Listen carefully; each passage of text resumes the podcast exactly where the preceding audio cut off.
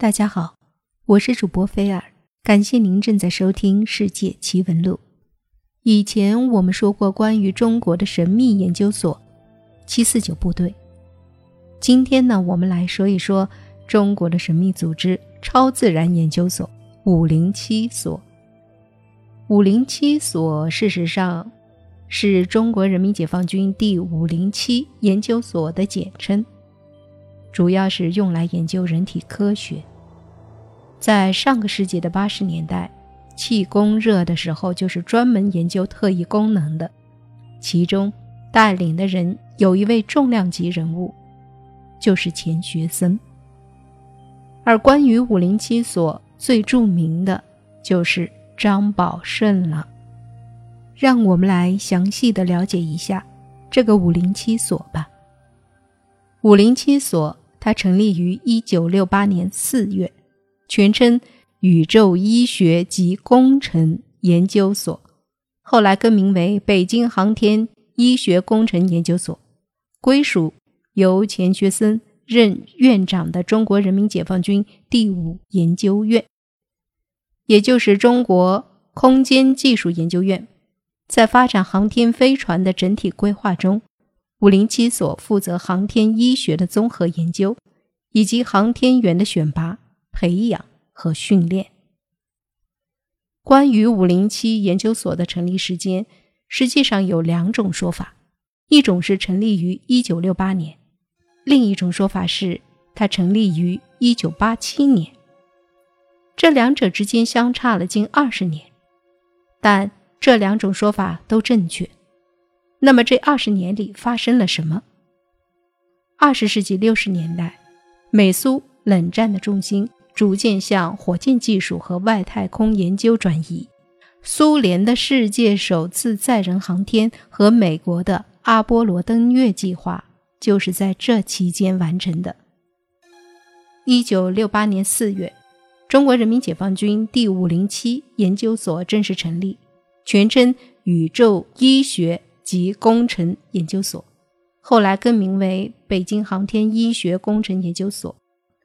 这我们刚才都说过，在发展航天飞船的整体规划中，这个五零七所负责航天医学的综合研究，还有航天员的选拔、培养和训练。这就是冷战时期五零七所成立的背景和作用。那时首要工作还是发展中国的航天事业，以应对美苏称霸的世界格局。在经历文革之后。五零七所的人员编制、研究经费以及国家的重视程度，都受到了很大的削弱。在八十年代初，五零七所的研究重心开始集中在人体科学。一九八七年，五零七所下设的中国人体科学学会成立，国防科委主任张振环任理事长，钱学森。任名誉理事长。该学会人体科学研究的核心内容就是特异功能，这就是人们现在所说的“五零七所”。中国特异功能的研究起步比较晚，早在之前，美国和苏联等一些大国都在秘密地研究人体特异功能现象。在中国科学事业快速发展的八十年代，人体特异功能。正式纳入国家体系的研究，特异功能研究的提法也逐渐向人体科学研究的提法过渡。据作家霍启明的介绍，五零七所建立后，包括资深研究学者钱学森在内的一大批中国顶尖的科学家都参与了研究。热衷特异功能研究的钱学森，在一九八三年到一九八七年。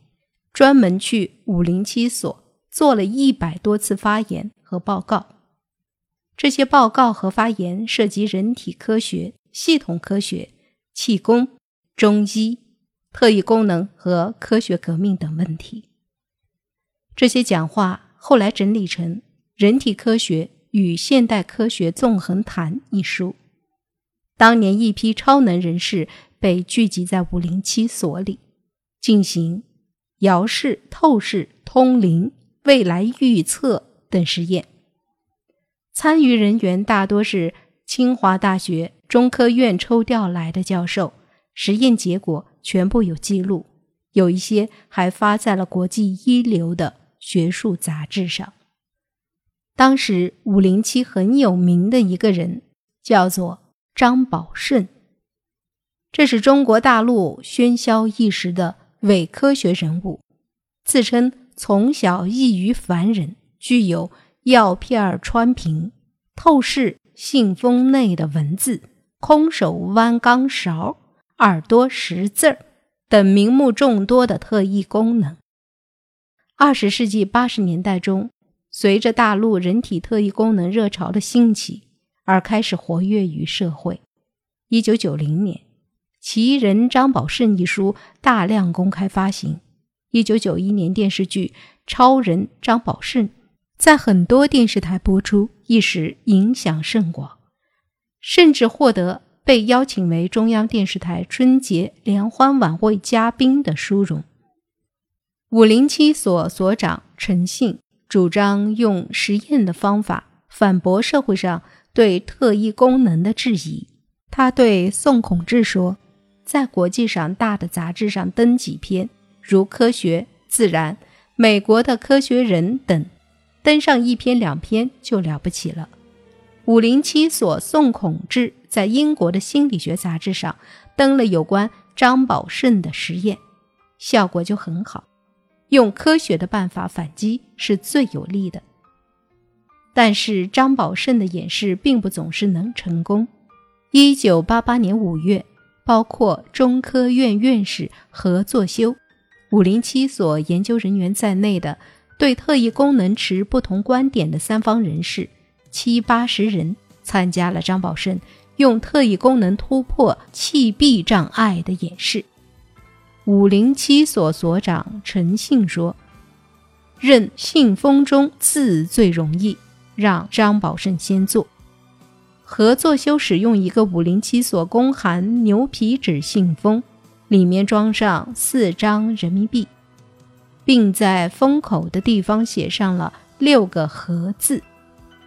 张宝胜在实验过程中把信封卷成卷，拿起放下数次，并不时对其吹气，并先后四次外出后说：“他要到外面去十分钟，之后便可认出信封中的字。”在场的魔术师说：“信封已经被调换。”大家打开卷起的信封一看，果然是一个中国人体科学研究会公函牛皮纸信封，没有封口，也没有盒子。在接下来，张宝胜进行从密封药瓶中抖出药片的演示。五零七所的工作人员又说，张最容易抖出药瓶中的药片。实验中，张宝胜将 A、B 两个药瓶中。各抖出约五十粒药片，但 A 瓶上标签少了一半，胶条也已不见。在实验 C 瓶时，张宝胜从中取出药片，并放入一块巧克力，但经检验，C 瓶已经被打开过。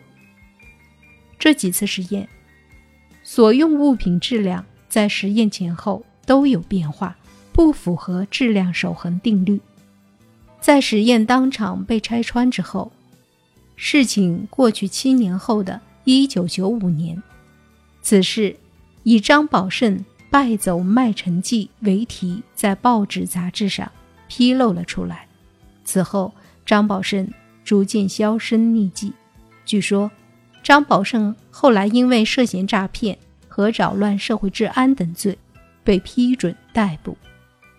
五零七所。对于人体科学的研究持续至何时不得而知，其如今的工作职责之一，是对航天员的身体健康、对身体需要的摄入量，如蛋白质、脂肪、热量进行指导。这大约说明，所谓的特异功能研究只是一场荒诞的闹剧。在后钱学森时代，五零七所的工作重点。已逐渐转回航天医学研究。